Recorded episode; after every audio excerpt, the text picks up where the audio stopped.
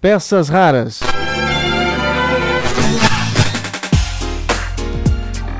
Olá, tudo bem? Eu sou Marcelo Abud, seu podcaster radiofônico, e estou de volta com nossas peças raras. E esta é uma edição especial dedicada aos 15 anos do podcast no mundo. É isso aí, de 2004 para cá, você vai saber o que aconteceu para que agora, em 2019, tivéssemos esta explosão e que fez com que todo mundo se interessasse ou pelo menos ouvisse falar no tal do podcast. Este áudio foi criado para responder a tudo que você pode querer saber sobre o assunto. As perguntas que geraram essa conversa vêm da turma de audiovisual da FAP. Aliás, a primeira turma de audiovisual da FAP, que está completando o seu primeiro semestre e é a eles que eu dedico este áudio. Bom, talvez você se interesse em saber também a história do podcast no Brasil e no mundo. Então, este episódio depois vai fazer parte de um documentário em vídeo que essa turma está realizando e nós vamos compartilhar no YouTube do Peças Raras futuramente. Enquanto isso, você fica com o conteúdo bruto, é isso mesmo, os bastidores da gravação do conteúdo que vai gerar a locução do vídeo. Confira e entenda como o podcast chegou até aqui. Respondendo às perguntas sobre podcast, a primeira delas, como é que o podcast começou no mundo? Em 2001, a Apple do Steve Jobs criou o iPod, aquele aparelho portátil que reproduzia MP3 e que era uma verdadeira revolução naquele momento. Quando a gente chega em 2004, o iPod já era um sonho de consumo para muitos jovens e para outros já uma realidade. Então o iPod tinha ganhado o mundo, né? E os jovens é, estavam ali consumindo muito conteúdo a partir desse aparelho. A questão é que, normalmente, o que se tinha à disposição eram músicas que estavam na internet ou alguns até trechos de programas, discursos, mas tudo isso muito aleatório. E lá em 2004, no comecinho do ano, em fevereiro, o jornal inglês The Guardian propôs, né, a partir de um jornalista que escreveu um artigo sobre comunicação, sobre o iPod, propôs a criação de um formato que fosse especificamente para esse aparelho da Apple. Em junho ou julho daquele mesmo ano de 2004, o ex-VJ da MTV, que também é DJ, é surfista, o Adam Curry, ele definiu o que passaria a se chamar podcast. Então ele pensou na junção de dois termos, né? Broadcast no sentido de transmissão e no iPod, o aparelho da Apple e o podcast surgiu como transmissão para iPod. Para ele, né, para o Adam Curry, os arquivos de MP3 deveriam seguir um padrão de programa de rádio. Isso para que quem ouvisse se sentisse mais atraído, né, por causa da linguagem com a qual ele já estava acostumado, e para quem entrasse em contato com o conteúdo. Em 2005, o podcast foi escolhida como a palavra do ano pela Universidade de Oxford e entrou para o dicionário. Mais ou menos a definição que se deu no dicionário é de um arquivo de áudio similar a um programa de rádio que é disponibilizado em um site para que as pessoas possam baixar e ouvir no seu tocador de MP3 quando e onde desejar. Então foi assim que surgiu o podcast. Sobre a chegada ao Brasil. Aqui no Brasil, o podcast começa a ser mais comentado, tudo, a partir do final de 2005. Até 2006, no entanto, havia poucos títulos de podcast. Não chegavam a 30. Foi quando surgiu uma empresa criada pelo radialista Bruno Bortolan. O Bruno criou aqui no Brasil a Podcast One. E com isso, né, a Podcast One era o que a gente hoje pode associar com o YouTube, né? Permitia que qualquer pessoa sem conhecimentos de internet, HTML e coisas do tipo, criasse o seu canal apenas com autopublicação, ou seja, você colocava o título, é, subia o arquivo de MP3 e aí você ia criando o seu canal. E com a Podcast One começaram a surgir muitos podcasts brasileiros, e o público jovem passou a ter mais contato com esse formato. Nesse início também, lá em 2006, algumas igrejas começaram a usar muito o podcast. Bom, mas era muito trabalhoso para o ouvinte ter acesso a esse conteúdo, né? Ele precisava, assim como a gente ouviu na definição que entrou para o dicionário, ele precisava baixar. Normalmente ele fazia isso de um computador conectado à internet, claro, e aí transferir por meio de um cabo aquele arquivo de MP3 que ele baixou no computador para o aparelho de MP3, o iPod ou outros que já existiam lá em 2006, 2007, né? E o iTunes era o programa mais utilizado para baixar e organizar esses conteúdos de áudio. Ele permitia que você é, agregasse um código e sempre que houvesse atualização, recebesse essa, essa comunicação da atualização no iTunes, né? Como acontece hoje no Google Podcasts ou outros aplicativos utilizados. Então, nesse início, a Apple era a principal empresa ligada aos podcasts também aqui no Brasil, com o iTunes, com o iPod. Em outubro de 2005, surgem os primeiros podcasts aqui no Brasil criados para marcas. Um deles foi o Super Surf da Volkswagen e o outro, eu tive o privilégio de fazer parte da criação, o Sonicast, que trazia os destaques das séries dos canais Sony. A curiosidade é que nesse início, como era pouco popular ainda o formato, é, a Volkswagen, por exemplo, para que as pessoas conhecessem o podcast, distribuiu o primeiro episódio em formato de CD, Todo mundo que passava por uma concessionária Volkswagen recebia um CD com esse primeiro episódio, que era uma cobertura do campeonato Super Surf, né? E depois, para ouvir os outros episódios, tinha de entrar num hot site que a Volkswagen tinha criado. Já a Sony, ela escolheu o caminho da newsletter, né? Ela pegou todo mundo que estava cadastrado no site e enviou o comunicado: olha, tem aqui um novo, uma novidade, né? Que é o Sonicast, que é um áudio com os destaques das séries do canal, tudo, você vai curtir ouvir. Então foi assim que as empresas começaram a, a chegar ao seu público, né, com o podcast, isso lá em 2005. É, no Brasil, a gente teve um nome bastante importante na disseminação do podcast. Isso falando nesta primeira fase, né? É, eu estou me referindo ao Maestro Billy. Maestro Billy, a gente lembra aí, muitos de vocês devem lembrar, quando o Luciano Huck chamava lá Maestro Billy agora, não sei o quê. Então o Billy Umbella, ele, esse que era o Maestro Billy lá do Caldeirão do Huck, ele idealizou a ABPOD, Associação Brasileira de Podcasters. E a ideia dele era justamente que os produtores que estavam começando a se interessar e estavam é, preparando formatos e conteúdos nessa novidade, né, que era o podcast, se reunissem, discutissem, Inclusive, uma das discussões que ocorreu né, com esses profissionais, com professores, com acadêmicos, é justamente em relação ao termo podcast. Né? Se discutiu se não deveria ser audiocast ou algo parecido. Prevaleceu o podcast até hoje, é um termo de difícil assimilação, mas é, também é moderno, né? sempre moderno. O, o Billy Umbella, então, criou a ABPod, que começou a organizar um pouco o podcast no Brasil. E ele mesmo também foi autor de muitos projetos para empresas com o estúdio Melancia. O Billy Umbella é DJ, né? E criou podcasts bem interessantes para Rexona e outras marcas também. Sobre o mercado hoje no Brasil. Eu estou nessa nesse mercado, digamos assim, desde 2005, como eu citei. Tivemos outros momentos auspiciosos, outros momentos em que é, se dizia agora é a vez do podcast. 2015 foi assim, porque nos Estados Unidos explodiu, por exemplo, é, a Serial, né, que é uma série em podcast muito aclamada, digamos assim.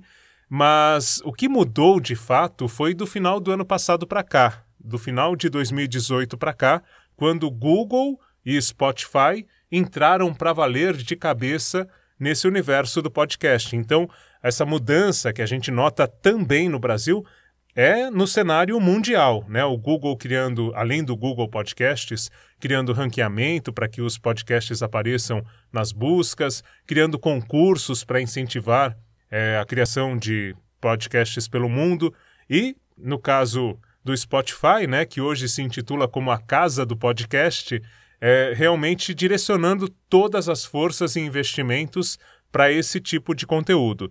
Então, com isso, a gente passa a ter no Brasil também um interesse muito maior, já que o podcast hoje está presente no dia a dia das pessoas, pelo menos em termos de se ouvir falar sobre. Aí a Globo entra nessa história, a CBN, que também é da Globo, no sistema Globo de rádio, já produzia podcasts muito bons, né? Antes mesmo dessa onda, e aí é, acaba investindo ainda mais. Então a gente tem um cenário hoje, né? O mercado hoje no Brasil, que ainda é muito voltado ao público jovem. É, também há muitos conteúdos para quem pratica esporte e consome podcasts, mas além dessa fatia que historicamente já é a que ouvia podcasts, né? Por isso os assuntos de cultura pop, música e tudo mais, hoje há um grande interesse de outras pessoas, é, de idades diferentes também, é, de perfis mais heterogêneos. Então a gente tem podcasts sendo pensados para um público mais amplo, conteúdos diferentes, né?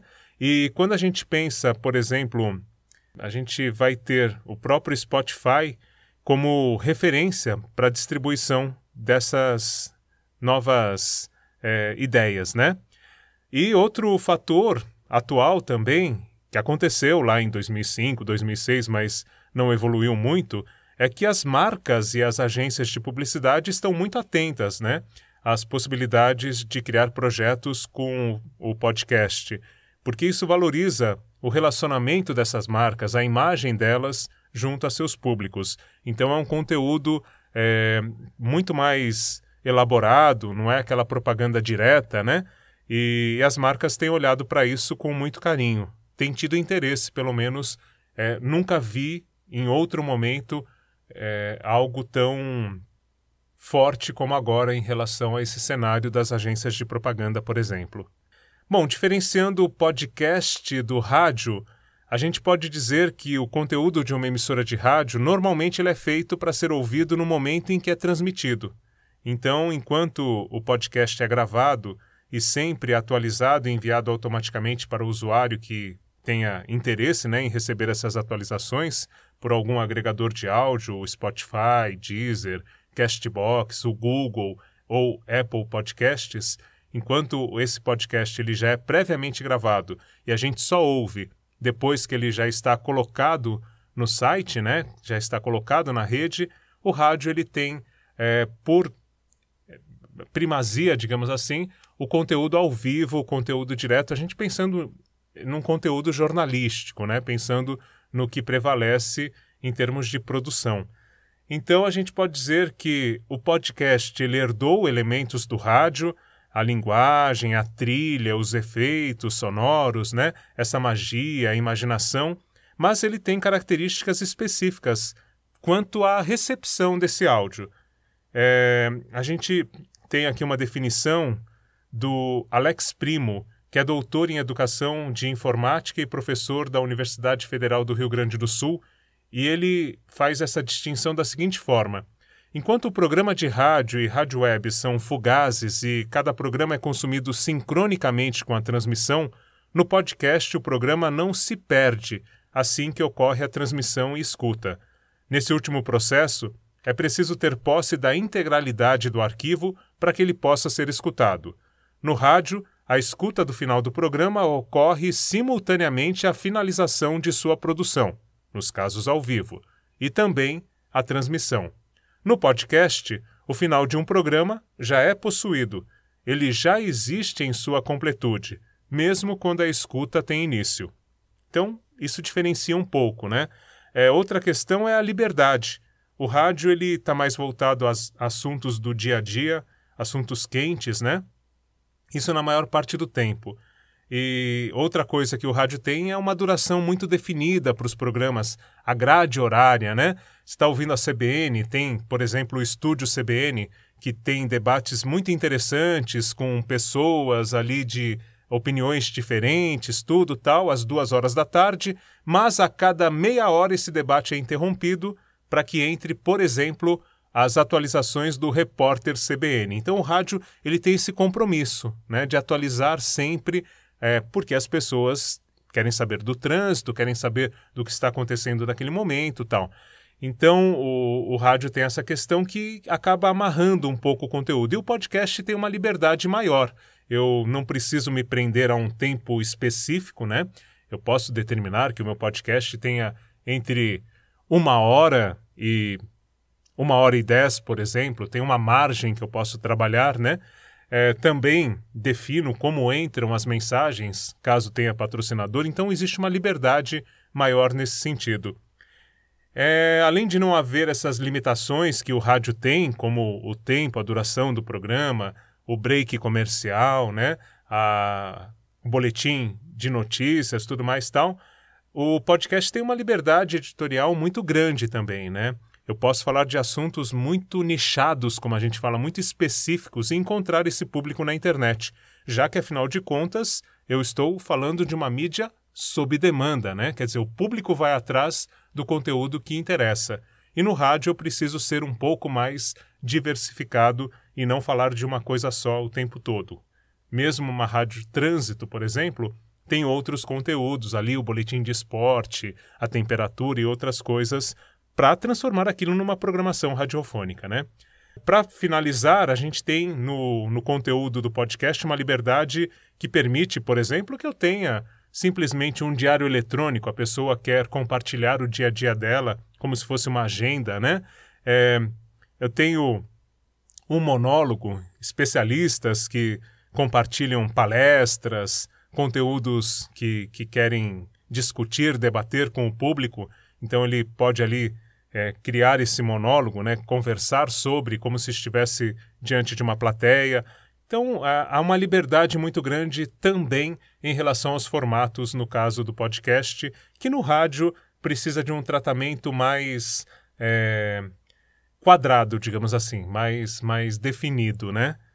Eu acredito que, que tenha isso. Bom, em relação aos consumidores de podcast, as especificidades desses consumidores, Neste exato momento, a ABPOD, Associação Brasileira de Podcasters, está com uma nova pesquisa que justamente tem como objetivo mapear o ouvinte de podcast aqui no Brasil. O resultado dessa pesquisa deve ser divulgado no início de 2020. Então a gente vai ter esse panorama mais completo, né? É, no entanto, o que a gente tem até hoje é um consumidor de podcast que normalmente é jovem, por isso a prevalência de temas como cultura pop, Muitos ouvem seus programas nos trajetos de ida e volta para a faculdade, por exemplo, ou ida e volta do trabalho, ida e volta para casa, né? Ou ainda praticando esportes. Esses são os hábitos mais comuns. Se fala muito hoje é, de ouvir podcast como se fazia com o rádio e mesmo com a televisão, né? Muitas pessoas deixam a televisão ligada na sala e vão lavar louça, por exemplo, e ficam ouvindo o conteúdo ali daquele programa matutino ou diurno, né? E no caso do podcast, tem sido muito feita essa referência, né? Eu vou lavar louça e ouço podcast. Então é um consumo. É, na verdade, o podcast ele está a todo momento ao alcance do público e tem se criado espaços para se ouvir, né?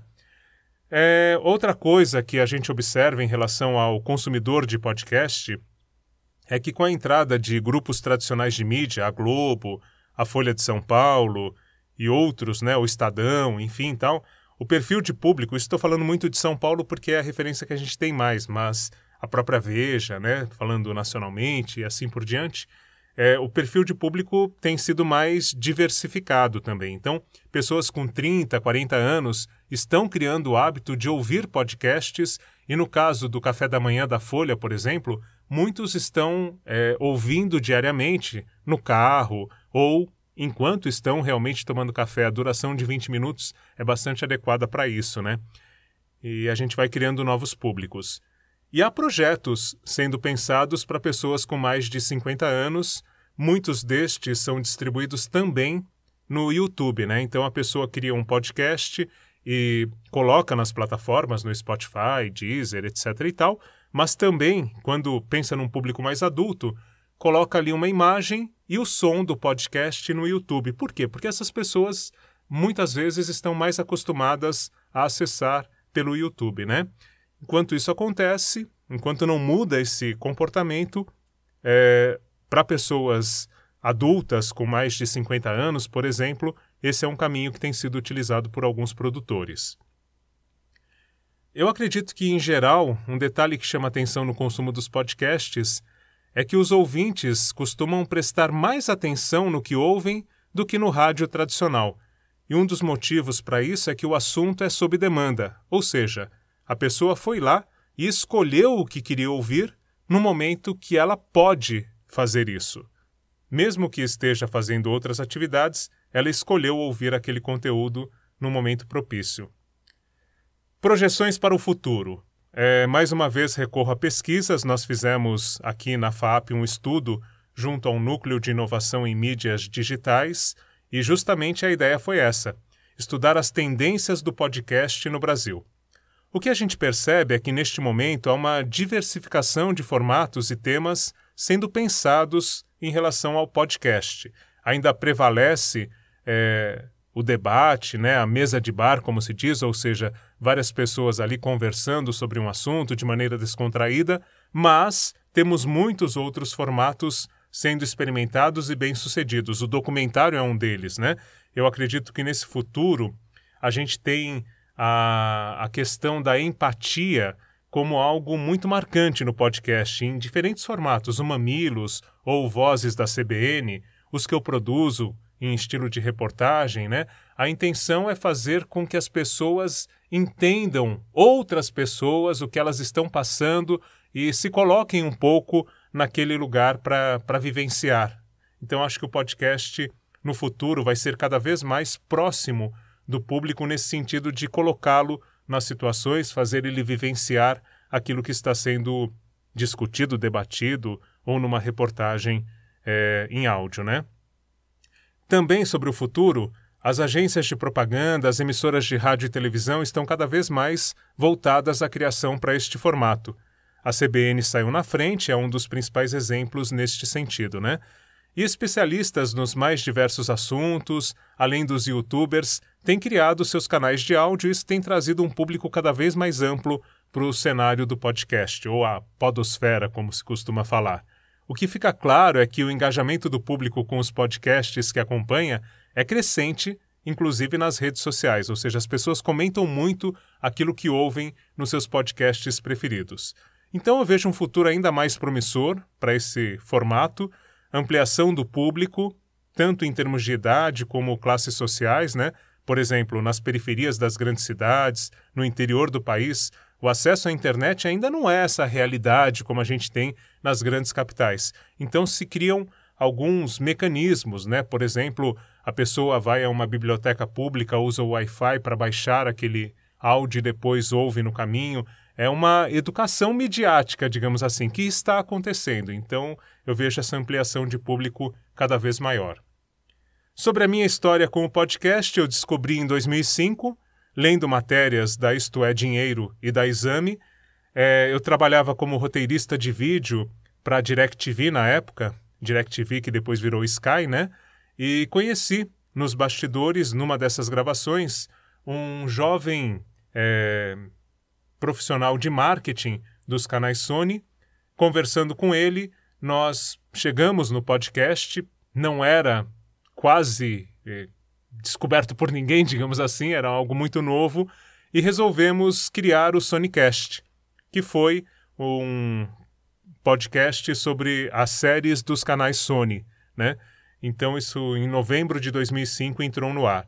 A partir daí, eu já dava aula em faculdade desde 2003, eu comecei a ser muito demandado para fazer palestras em outras faculdades e também na Unip, onde eu dava aula na época. Na própria FAAP eu cheguei a fazer palestra em Semana de Comunicação lá nos, nos idos de 2006, 2007, por aí.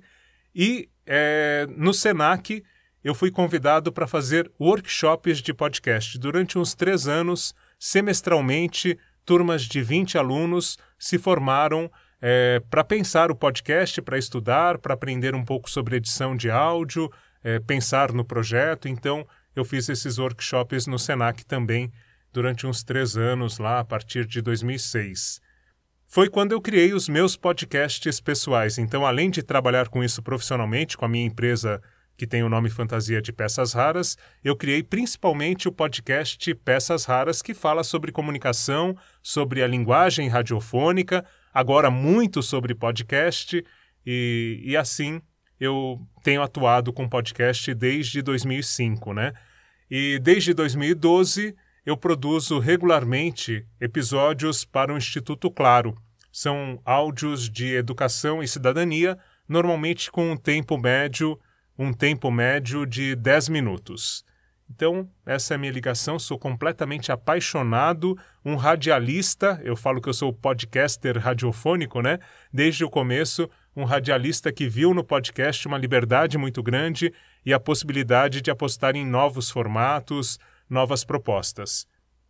E para finalizar, quem está pensando em fazer um podcast, eu acho que tem algumas perguntas que vale deixar aqui a gente tem que pensar como é que vai chamar esse podcast, né? Quanto tempo de duração vai ter, para quem eu vou falar, né? Qual é o meu público, de quanto em quanto tempo eu devo atualizar esse conteúdo, que recursos sonoros eu vou usar nas vinhetas, na trilha, né? Para criar um clima ali para o assunto que eu trato. Quantas pessoas vão apresentar e quem são essas pessoas? Como é que é o perfil desses apresentadores? Que quadros vão ter? Eu posso ter mais de um segmento dentro do podcast, né? E qual estilo eu vou adotar? Se ele é informativo, se ele tem o formato de uma reportagem, se ele é de entretenimento e eu vou usar é, o que era chamado de radioteatro antigamente, hoje a gente chama de audiodrama. Enfim, qual o estilo que eu vou adotar para transmitir aquele conteúdo que eu imaginei? Tá bom? Você anda meio fora do ar? Água na turma, joga. Turma, vamos levantar, hein? No blog Peças Raras você lê e ouve tudo o que o rádio tem de melhor. Peças Raras. Você em sintonia com o rádio. www.pecasraras.blogspot.com